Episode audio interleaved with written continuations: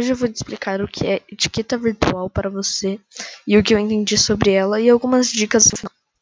Para começar, etiqueta virtual é como se fosse uma técnica de, por exemplo, ser inteligente na internet. Vamos supor, uma dica de etiqueta virtual por exemplo, é não mandar muitas mensagens à noite. Porque aí, por exemplo, se a pessoa estivesse dormindo e o celular dela não estivesse no silencioso, ia acabar tocando e acordando-a.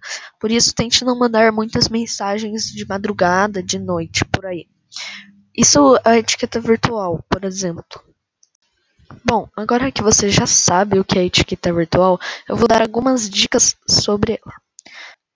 Ok, primeiro, é não mandar muitas mensagens à noite, que eu já tinha primeiramente falado como um exemplo, mas porque realmente atrapalha alguém que pode estar dormindo ou se você mandar muitas mensagens em um grupo e a pessoa pode estar dormindo.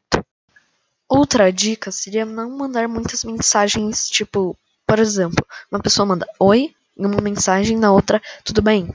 Então, aí fica mandando várias mensagens seguidas, fica muito ruim para ler depois. Ou seja, mandem mensagem, poucas mensagens, mas com bastante significado, mais simplificadas, mas que a pessoa entenda.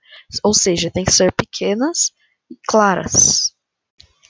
Se, também sempre é muito bom olhar duas vezes a mensagem que você vai mandar, porque às vezes você digitou alguma coisa errada, ou às vezes o corretor pode ter corrigido uma palavra e transformou em outra.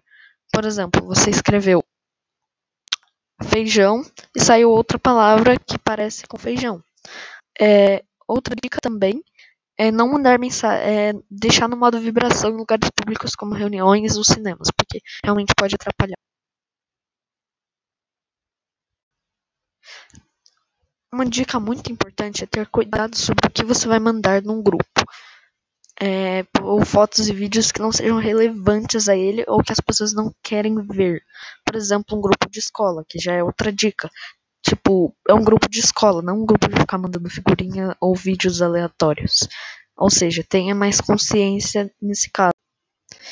Bom, as últimas dicas são essas três. A primeira, cuidado com o que você manda, pois as conversas são arquivadas no WhatsApp. Porém, outra dica é que você sempre pode apagar suas mensagens. E outra dica é que, mesmo se alguém mandar mensagem, você consegue apagar, só que só para você mesmo. Tipo, só você não visualiza essa mensagem.